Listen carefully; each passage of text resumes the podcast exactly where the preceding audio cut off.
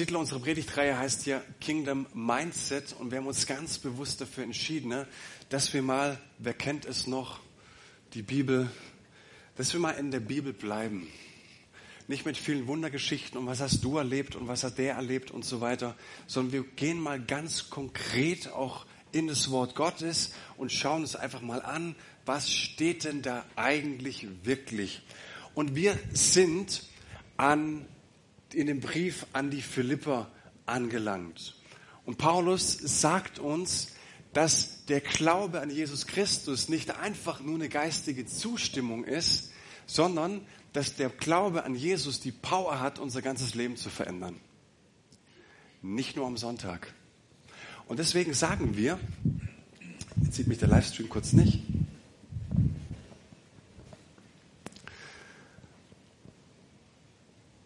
Glaube findet nicht nur am Sonntag statt, sondern an jedem Tag unter der Woche. Ich habe so einen Slogan, geh nicht in die Kirche, sondern sei die Kirche.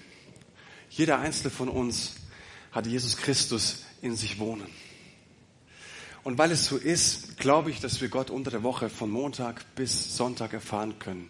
Und hey, ähm, du bist angekommen, du bist angedockt, du, du hast etwas für dich empfangen, ähm, wenn du verstanden hast, dass am Montag der Gottesdienst genauso granatenmäßig sein kann wie am Sonntag. Amen. Amen. Und weil das so ist, müsste ja irgendjemand auch was erzählen können, oder? Was unter der Woche passiert ist. Ich habe die Ruth gebeten, dass wir uns einfach kurz was erzählt. Du hast mir neulich was, komm nach vorne, du hast mir neulich was erzählt, was, was dein Herz so ist für eine gewisse Frau und ich fand es so toll und weil es so gut passt, würde ich dich bitten, dass du einfach kurz dein Herz teilst. Dankeschön. Anschalten. Dankeschön. Hört es mich jetzt? Super. Also ich bin die Ruth Meislow und ich habe vor einiger Zeit eine Frau kennengelernt. Man könnte auch sagen, Gott hat sie mir über den Weg geschickt, je nachdem. Und ich habe ziemlich schnell gemerkt, diese Frau, die hat, ist sehr, sehr einsam. Die hat einfach viele Probleme. Und ich habe einfach gesagt, wie kann ich dir helfen? Ich bin zu ihr nach Hause gegangen, wir haben ganz, ganz viel geredet. Ich habe versucht, sie zu ermutigen. Ich habe versucht, ihr irgendwie Hilfe zu geben. Und zwar so, wie ich das kann. Einfach so, wie ich bin, mit meinen Gaben und mit meinen Fähigkeiten. Und ich habe gemerkt, das macht mir total Freude. Ich bin überhaupt nicht überfordert, sondern ich habe gedacht, das ist so wie so ein Brunnen. Der wird gespeist und irgendwann mal läuft das alles über. Und so ist es bei mir irgendwie auch. Gott gibt mir einfach das, was ich brauche und dann läuft's über. Und ich freue mich, wenn irgendjemand anders davon profitiert. Und ich finde es total cool. Letztes Mal, als ich bei der Frau war, sagt sie, äh, wollen wir noch beten am Schluss? Ich sage, ja, super, klar. Wir wollen all das, was uns beschäftigt, was uns bewegt, einfach unserem Vater im Himmel sagen. Und ich bin sehr gespannt, was er draus macht. Amen. Ich habe ich hab euch beide nämlich mal äh, im Dankeschön im Supermarkt gesehen und das fand ich so toll. Dann fängt an, äh, fängt die Ruth an zu erzählen, ja, ich kümmere mich um sie und ich fand es so cool, sie zu ermutigen und zu sagen, hey, genau das ist Kirche, genau das ist Kirche. Du feierst mit ihr Gottesdienst, wenn du die Menschen ermutigst, wenn du die Menschen aufbaust, wenn du zu ihnen gehst, ihnen ganz praktisch hilfst. Und ich habe mir gedacht, hey, wie könnte ein Gospelhaus aussehen, wenn nur die Menschen, die hier sind, innerlich verstanden haben, ich gehe nicht nur zur Kirche, ich bin die Kirche. Ist irgendjemand bei mir? Ja. Ich will mit euch jetzt in den Philipperbrief einsteigen und mal eine so ein bisschen rekapitulieren oder für alle Serienjunkies, was bisher geschah. Wir haben im ersten Teil des ersten Kapitels uns gefragt, wie können wir echten Frieden finden und festgestellt, du solltest für dich geklärt haben, wer dein Herr ist. An einer anderen Stelle sagt uns der gute Apostel Paulus, wir stehen und fallen mit unserem Herrn. Das, was du anbetest, was du zur Nummer eins machst, mit dem stehst du, aber mit dem fällst du auch. Und das gibt die richtigen Frieden, ne? wenn ich meinem Herrn vertraue. Der zweite Punkt, wir haben uns gefragt, wie wir Mauern überwinden können. Wir haben festgestellt, der Apostel Paulus sitzt im Gefängnis, zwar nicht im Kerker, es war mehr ein Arrest und dennoch hat er die Todesstrafe zu erwarten. Und trotzdem ähm, versprühte er einen Optimismus. Und die Frage war, sag mal, wie konnte der denn diese krasse Mauererfahrung, wie kam er da hindurch? War das einfach nur ein positiver Gedanke? Ist es ein Zweckoptimismus? Ist der einfach ein bisschen naiv? Kennt ihr Forrest Gump? Der Forrest, der war einfach ein bisschen naiv. Der, der, der hat die Probleme nicht so gesehen. Ich glaube nicht, weil wer so was Literatur schreibt im Neuen Testament, der ist auf gar keinen Fall naiv. Und was mich an diesem guten Apostel Paulus so beeindruckt ist, dass er gar nicht erst versucht, irgendwas zu überspielen, sondern dass er ganz, ganz offen und ehrlich über seine Nöte spricht. Er macht nicht die gute Miene zum bösen Spiel, sondern sagt, Leute, ja, es sieht echt nicht so gut aus. Aber trotzdem. Und was mir so gut an ihm gefällt, ist, dass er nicht sagt, hey, ich glaube und ich vertraue und ich glaube und ich vertraue und ich glaube und vertraue. Und damit wird irgendwann die Kerkertür aufgesprengt, sondern er sagt sich, hey, vielleicht, jetzt hört mal gut zu, wenn du, vergiss alles, aber das wäre wichtig, dass wir es verstanden haben. Es kann sein, dass sich an dieser Situation nichts verändert. Gar nichts. Und trotzdem weiß ich, dass es für mich zum guten Ende kommt. Seid ihr bei mir?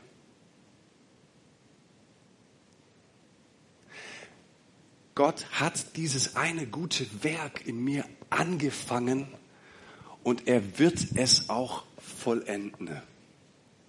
Das ist ein tiefer Glaube, der verwurzelt ist in der Person von Jesus Christus. Das hat nichts mit Zweckoptimismus zu tun.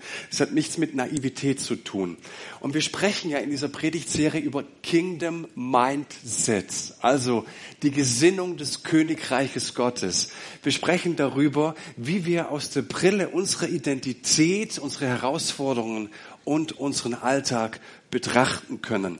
Und bevor wir jetzt ins zweite Kapitel starten, schauen wir uns ganz kurz an, was er ganz am Ende sagt. In den Versen 27 bis 29, bis 29 ermutigt uns der Apostel Paulus, ähm, hey, lasst euch durch nichts auseinanderreißen. Lasst nichts zwischen euch kommen. Keine Not, kein Stress, keine Streitigkeiten, vor allen Dingen aber auch kein Wettbewerb Lasst euch davon nicht abbringen, Jesus Christus wirklich nachzufolgen. Und weißt du, es gab Konflikte in der Gemeinde. Es gab Spannungen. Es gab Auseinandersetzungen. Es gab einen Wettbewerb. Es gab Vergleicherei. Und das kennen wir nicht nur aus der Gemeinde. Das kennen wir vielleicht aus der Familie, Arbeitsplatzsituation, Stress mit den Kollegen, Stress mit dem Chef, vielleicht im Freundeskreis. Und ich weiß nicht, wie es dir geht, aber immer wenn es Stress gibt und wenn die Meinungen aufeinander prallen, dann habe ich erstmal immer so eine Orientierungslosigkeit und du fragst dich, wohin eigentlich mit meinen Gefühlen? Wohin mit meiner, mit meiner Wut? Äh, und ich spreche einfach nur mal von mir. Mir geht es dann oft so, dass ich dann ganz schnell die Leute einteile in Schwarz und Weiß, in Gut und Bösen. Wer gehört zu den Guten? Natürlich ich. Die Bösen sind immer die anderen. Aber ich habe gemerkt, wenn du ähm, dich in dieses Denken und dieses Schema begibst, wird deine Welt eigentlich ziemlich klein. Amen, gut gesagt.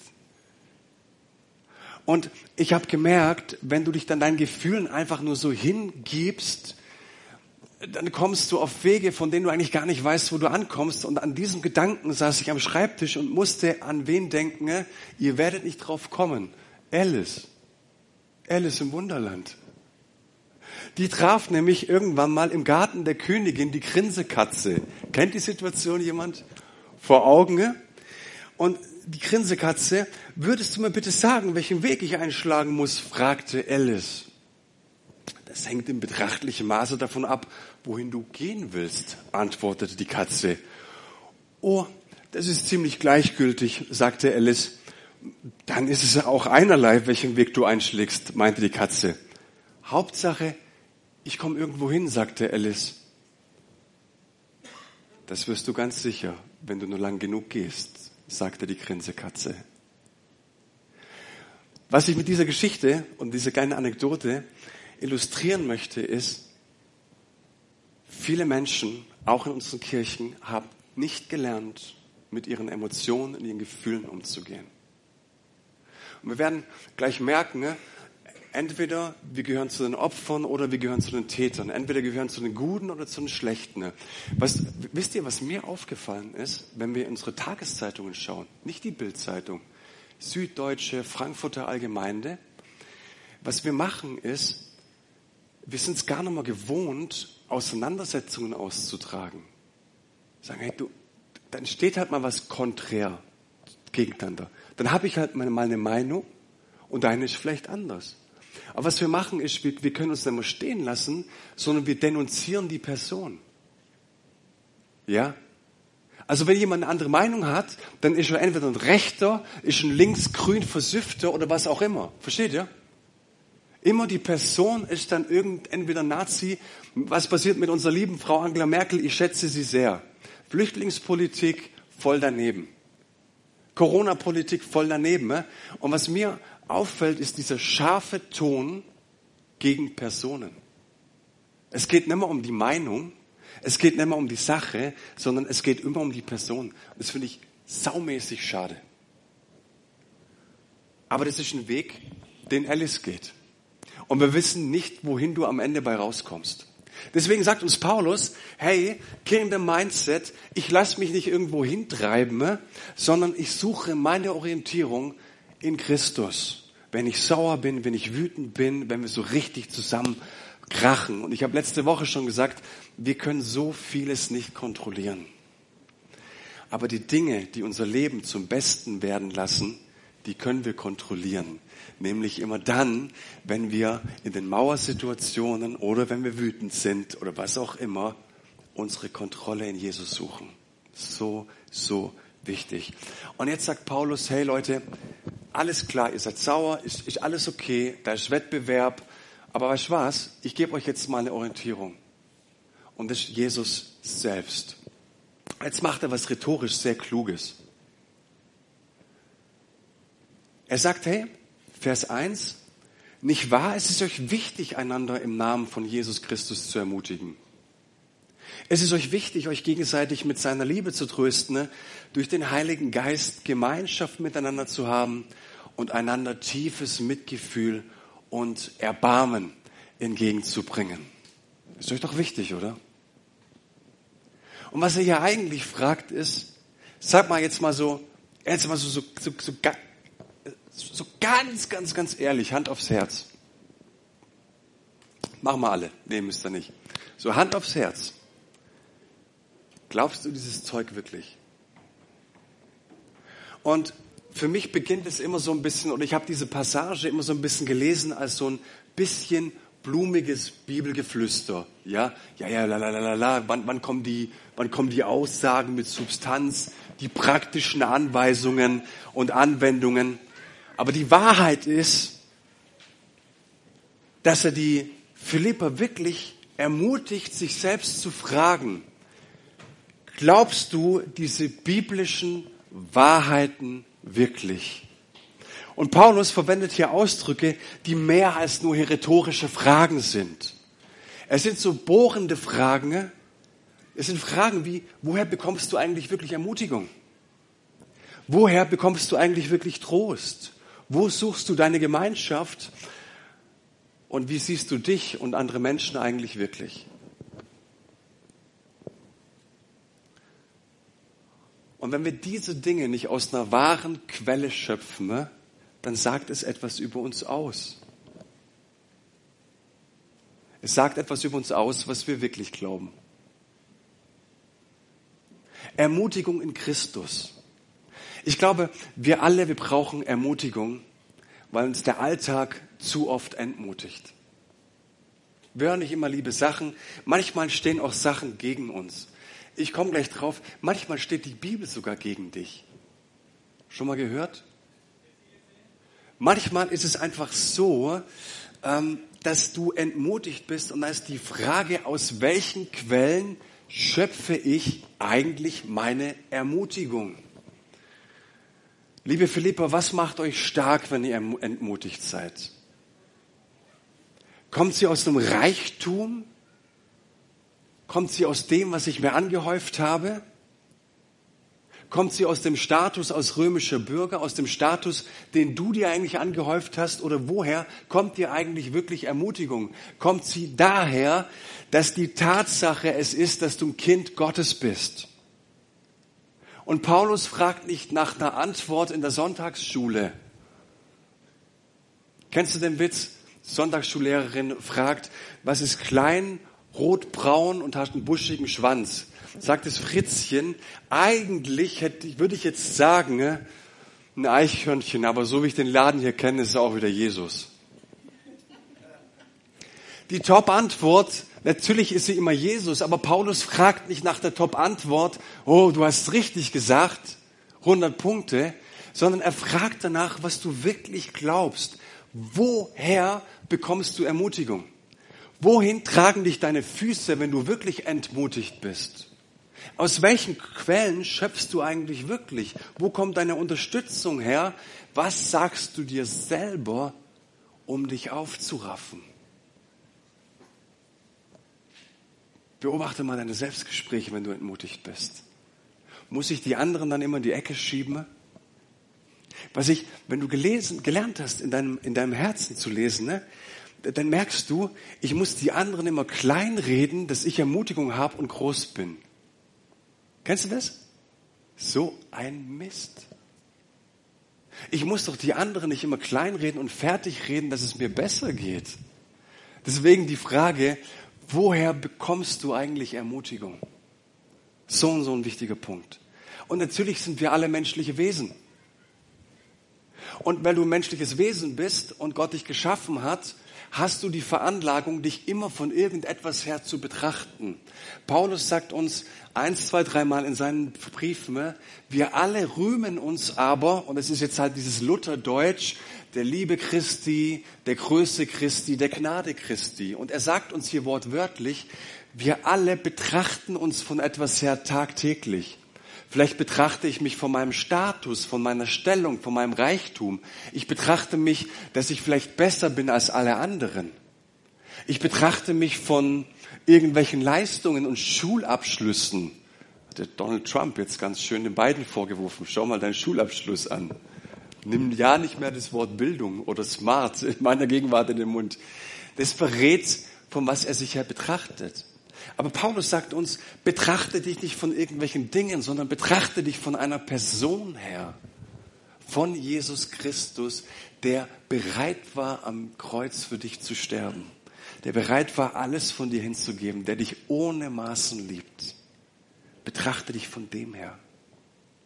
Und wer Jesus Christus nachfolgt, der hat gelernt und er lernt immer mehr, sich nicht einfach nur von Dingen her zu betrachten, ne?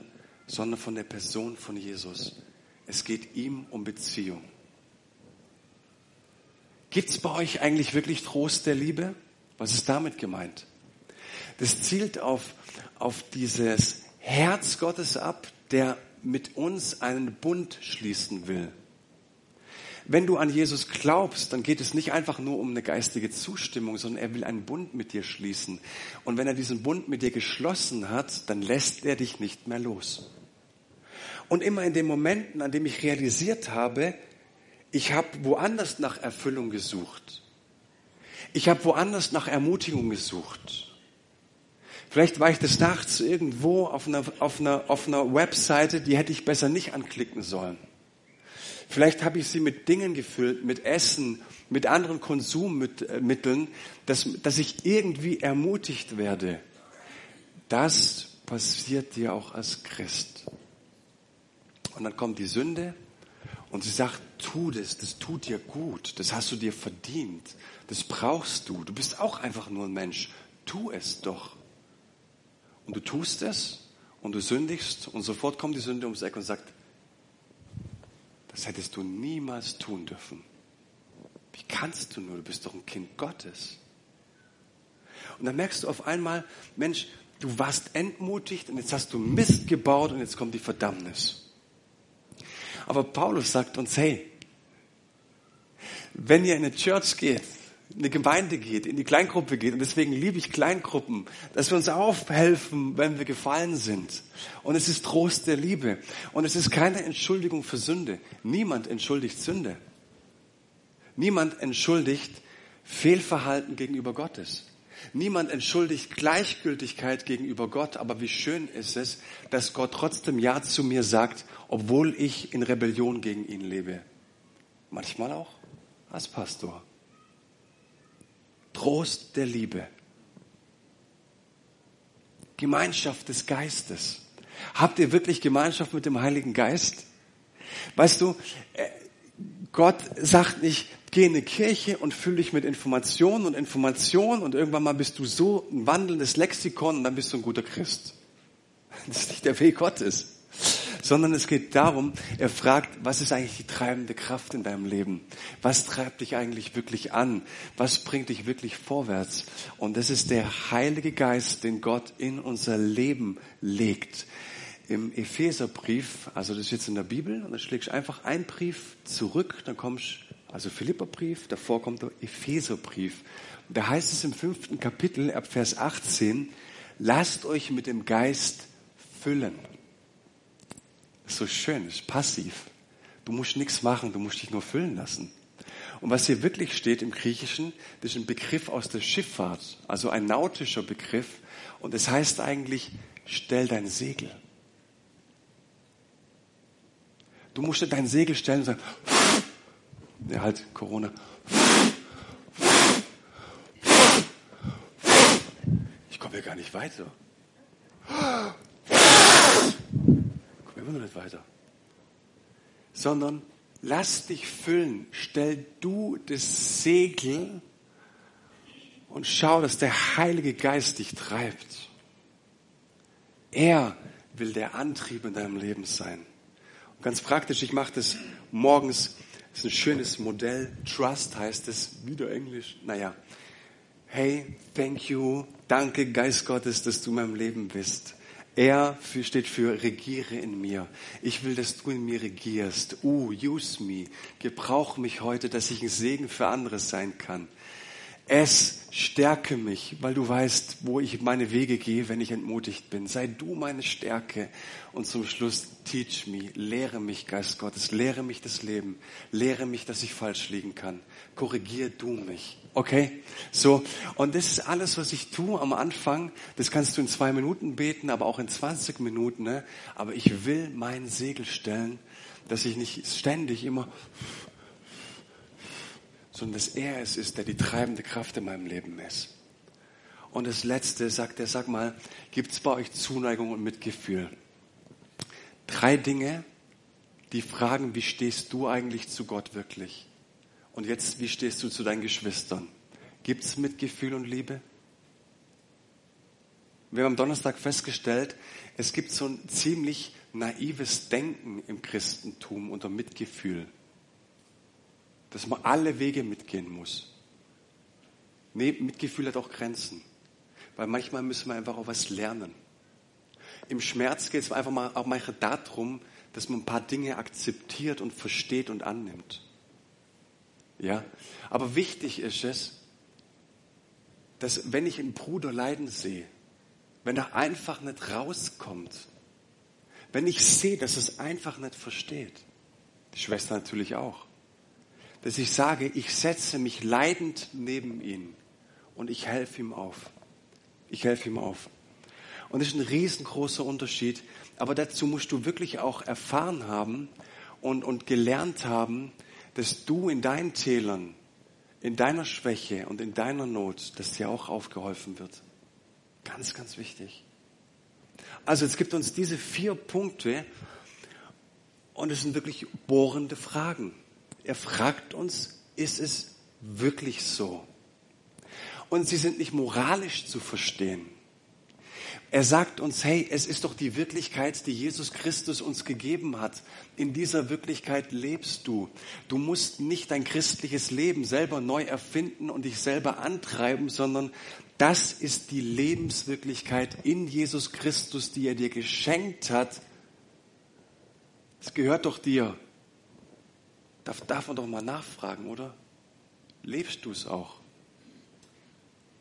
Und auf dieser Grundlage sollen wir jetzt unsere Battles, unsere Kämpfe, unsere Streitigkeiten, unser Vergleich ausleben und führen. Und da sind wir in der ganz berühmten, jetzt pass mal auf, wenn du irgendwo in einem theologischen Gespräch bist, damit kannst du angeben. Das ist eine sogenannte Paraklese. Schon mal gehört? Der Hammer. Muss nicht erklär, erklär's nicht. Paraklese.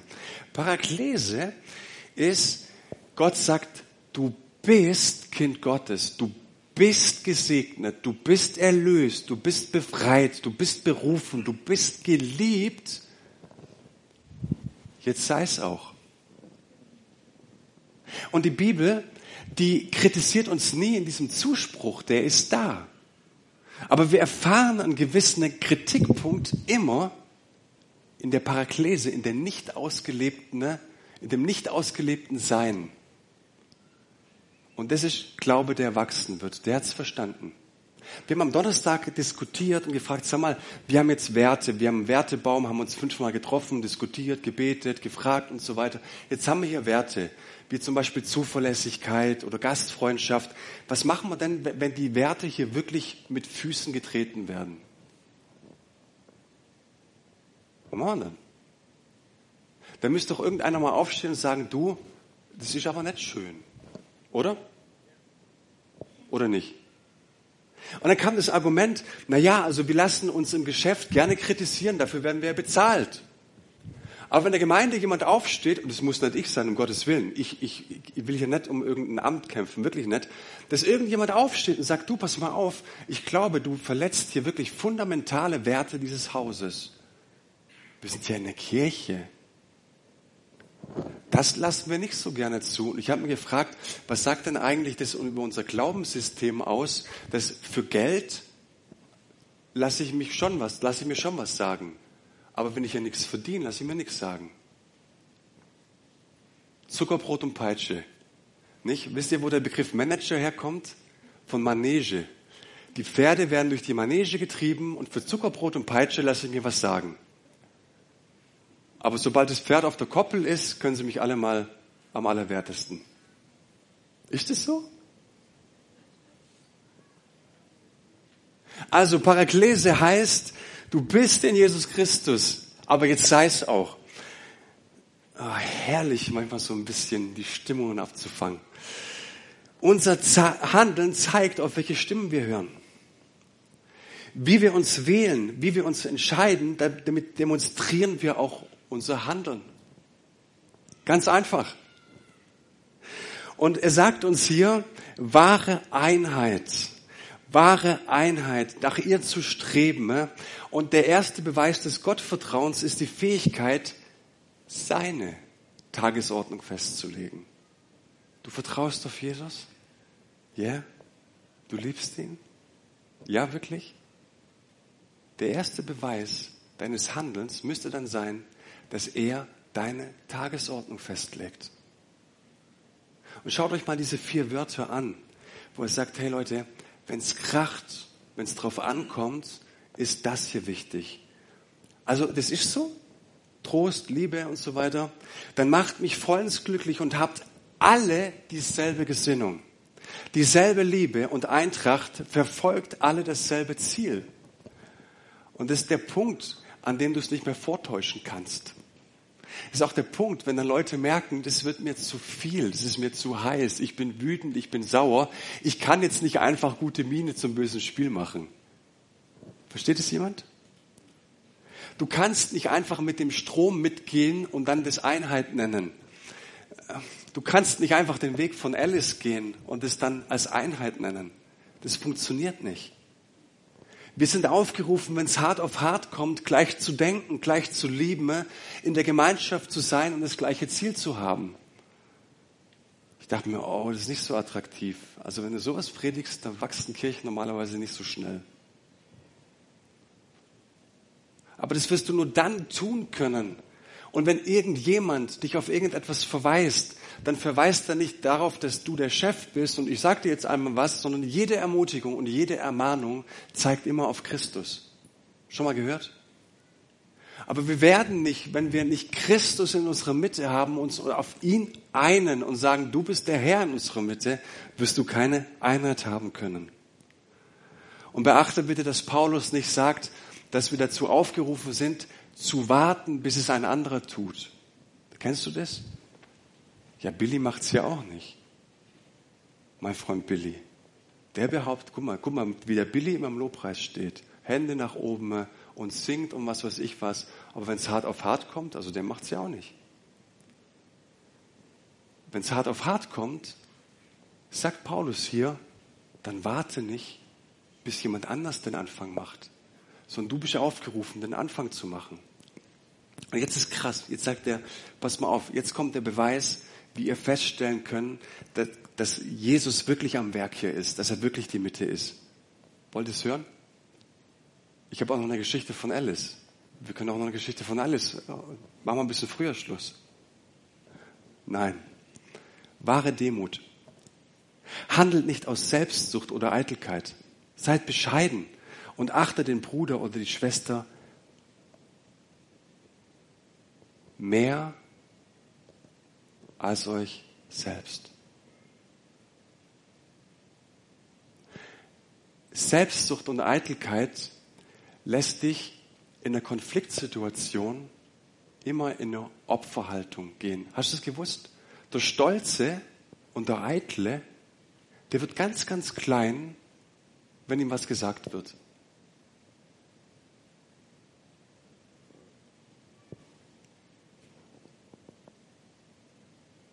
Ist interessant.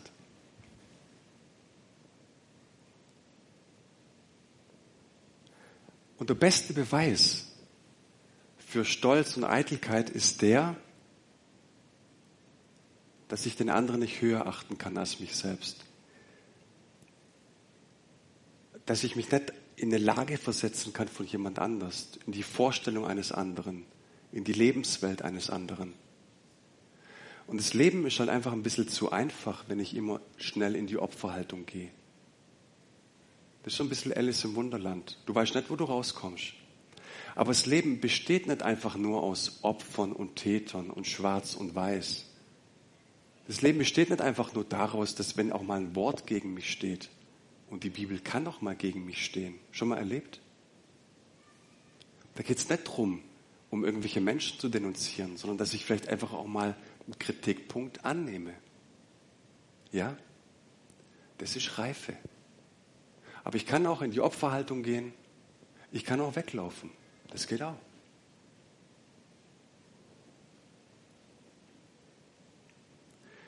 Wie wird es denn aussehen, wenn wir andere höher achten als uns selber? Weiter geht's, wirklicher Dienst. Denk nicht an deinen eigenen Vorteil, sondern an den der anderen, jeder und jede von euch. Herrlich. Ich meine, wer ist damit nicht gemeint? Keiner. Denkt nicht an den eigenen Vorteil. Und damit bespricht er die Grundmotivation unseres Dienstes. Warum diene ich? Warum bin ich bereit, im Reich Gottes zu dienen? Warum stehe ich heute Morgen hier vorne? Für Applaus? Was ist so die Grundmotivation? Habe ich dadurch einen Vorteil? Hat Jesus einen Vorteil gehabt, dass er uns gedient hat? Nee, er ist am Kreuz gestorben durch seinen Dienst. Kommen wir gleich noch drauf. Aber wenn du wirklich glaubst, dass andere Menschen wichtiger sind als du selbst, wirst du nicht so sehr darauf bedacht sein, das zu bekommen, was du willst. Ganz, ganz wichtiger Punkt. Und manchmal sind wir so sehr darauf konzentriert, weil wir glauben, wir sind das Universum und wehe, mein Universum kriegt einen Kratzer ab. Manchmal tun wir es, weil wir glauben, dass alles von uns abhängt. Und wenn wir nicht auf uns selbst aufpassen, dann passiert einfach nichts. Ich muss hier auf mich aufpassen. Ne? Und durch das Vertrauen auf Gott können wir aufhören, uns nur von dem auffressen zu lassen, was wir glauben zu brauchen. Ich, meiner, mir, mich. Segne uns vier, Herr. Und es macht uns frei, auch einen anderen zum Segen zu verhelfen. Und jetzt heißt es weiter, das ist die Haltung, die euren Umgang miteinander bestimmen soll. Es ist die Haltung, die Jesus Christus uns vorgelebt hat. Und jetzt kommt der Punkt. Wir, wir haben auch an den Donnerstagabenden gesprochen, wir sollten einander stehen lassen. Jeder hat eben verschiedene Haltungen, aber Paulus sagt uns, wenn es hart auf hart kommt, wenn es wirklich hart auf hart kommt, dann gibt es nur eine Haltung und es ist die Haltung, die Jesus Christus angenommen hat. Und dann kommt er mit dieser wunderbaren, mit diesem Christus-Hymnus. Schon mal gehört? Philippa 2, Jesus Christus ist Mensch geworden. Und es ist die sogenannte, pass auf, wieder so ein Angeberwort, Kenosis. Das heißt, er hat sich vollkommen entleert.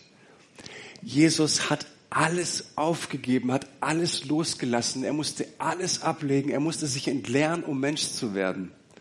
Er, der Gott in allem gleich war und auf einer Stufe mit ihm stand, nutzte seine Macht nicht zu seinem eigenen Vorteil aus. Wow. Kennst du Bruce mächtig? Wenn du so einen Tag mal die Fernbedienung Gottes in der Hand hältst, wenn du so einen Tag alle Rechte hast, hey, einen Tag mal Gott sein. Und er sagt, ich bin Gott geworden und ich habe alles losgelassen, alles losgelassen, was ich glaube zu sein. Alle Titel, alle Würden. Hey, die Offenbarung sagt uns, vor dem Thron ist es so, dass 24 Stunden, sieben Tage lang die Woche Herrscharen von Engeln Gott anbeten und sagen, heilig, heilig, heilig bist du, Gott, der der war und der da ist und der da kommt. Und das hat er aufgegeben für uns, damit wir ihn bespucken. Er kommt in sein Eigentum und wir nehmen ihn nicht auf. Wow. Und Paulus sagt uns, weißt du, wenn es hart auf hart kommt, dann ist das die Gesinnung, die wir an den Tag legen sollen. Ich finde das krass. Und ich glaube, manchmal brauchen wir einfach eine gesunde Dosis Realismus über uns selbst. Er gehorchte. Wenn es hart auf hart kommt, sagt uns Paulus, aber er erniedrigte sich noch mehr. Also ich meine so, Rechte aufzugeben, wer du bist, was du glaubst zu sein, das Recht auch aufzugeben, Recht zu haben, obwohl dir jedes Gericht der Welt eigentlich Recht zusprechen würde, dieses Recht aufzugeben und dann sich noch zu demütigen. Ich meine, das ist ja schon ein ganz schönes Stück. Aber jetzt geht's noch weiter. Soll ich aufhören? Also wir sind ja, das ist ja nicht so, dass wir jetzt einfach nur Jesus wie ein Kunstwerk betrachten. Wir sind ja gemeint. Jetzt geht's noch weiter und er sagt, es gibt noch mehr. Im Gehorsam gegenüber Gott nahm er sogar den Tod auf sich, er starb am Kreuz wie ein Verbrecher. Er gehorchte Gott. Und er wurde nicht nur einfach ein Mann, er wurde Diener. Und er diente nicht einfach nur, sondern er starb für uns. Und er starb nicht einfach nur für uns, er starb den Verbrechertod für uns. Und damit hat er vollständige Hingabe an den Plan Gottes demonstriert. Er gehorchte. Weißt du, wenn du ein Seminar machst über das Thema Gottes Stimme hören, kriegst du relativ viele Anmeldungen. Aber es wäre, wenn wir so mal einen Abend oder so einen Tag machen, Gottes Stimme gehorchen.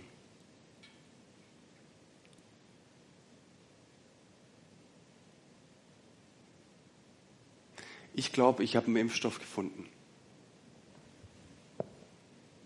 Da steht er. Nicht gegen Corona, klar nicht. Aber in den Momenten, in denen du einfach nicht weißt, wie es weitergeht, in denen du aus deinen Konfliktsituationen einfach nicht rauskommst, in den Momenten, wo du denkst, hey, ich habe doch recht, die anderen sind blöd, ich bin doch hier das Opfer, ich, ich wirklich, ich bin doch wirklich, echt, mich sieht kein Mensch. Da sagt er, du, an der Stelle geht es darum, leg dein Recht ab, demütige dich und sei gehorsam, wie es Jesus war. Der Luca darf nach vorne kommen. Aber weißt du, was dann passiert? Deshalb hat Gott ihn auch so unvergleichlich hoch erhöht und hat ihm als Ehrentitel den Namen gegeben, der bedeutender ist als jeder andere Name.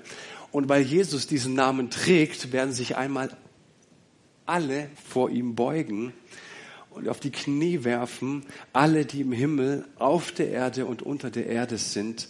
Und alle werden erkennen, dass Jesus Christus der Herr ist und werden damit Gott, dem Vater, die Ehre geben.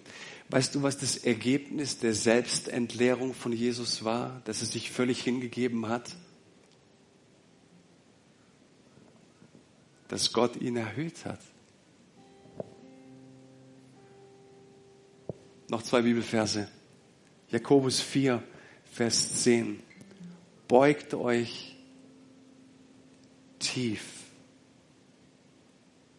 Beugt euch tief vor dem Herrn.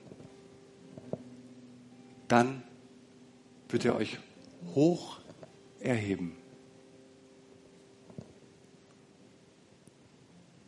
1. Petrus Kapitel 5. Beugt euch also unter Gottes starke Hand, damit er euch erhöhen kann, wenn die Zeit gekommen ist.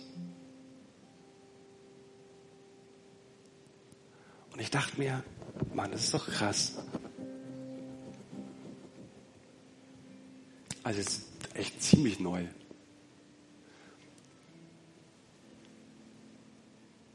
Was wäre, wenn ich so gar, gar nicht so sehr kämpfen müsste, ob ich recht habe? Was wäre denn, wenn ich die Möglichkeit, wenn es wirklich die Möglichkeit geben würde, dass ich mich nicht ständig irgendwie beweisen muss, dass ich mich nicht ständig irgendwo ausreden muss, dass ich nicht ständig irgendwie versuchen muss, mich, mich irgendwie darzustellen in Konfliktsituationen. Kennt ihr das? Was wäre denn, wenn ich wirklich sage, hey, wenn ich so wirklich, wirklich an Jesus glaube, wenn es wirklich Wahrheit ist, dass er mein Herr ist, dann möchte ich mich in den Situationen, in den unmöglichen Situationen meines Lebens tief beugen bei aller Ungerechtigkeit, obwohl ich Recht habe, obwohl ich der Sieger bin, obwohl ich 3-0 gewonnen habe. Ich beuge mich und ich vertraue darauf, dass er zur rechten Zeit mich erhöht. Ein Pastor hat uns erzählt aus Australien, große Gemeinde, ihm wurde vorgeworfen, dass er eine Frau vergewaltigt hat in der Gemeinde. Stimmte nicht. Aber wenn du mal eine 5000 Mann Gemeinde hast und alle stehen gegen dich, was machst du dann? Und er hörte diese Stimme Gottes und sagte, beug dich tief unter meine Hand. Und nach eineinhalb Jahren hat die Frau zugegeben, dass sie gelogen hat. Und Gott hat ihn erhöht.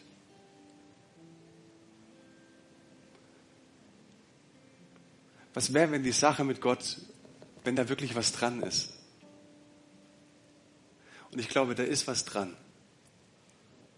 Aber ich wünsche uns, dass wir eine Gemeinschaft sind, die tatsächlich sich nicht einfach von irgendwas her betrachtet, sondern von Christus her betrachtet. Und wenn wir das wirklich tun, sind wir aufgerufen, so zu handeln, wie er gehandelt hat.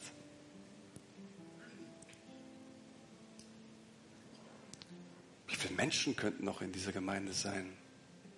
Auch von früheren Zeiten her, wenn es irgendjemand ernst genommen hätte. Herr Jesus, du bist die Nummer eins in diesem Haus und wir heben dein Wort über diesem Haus. Und es ist uns kostbar, es ist uns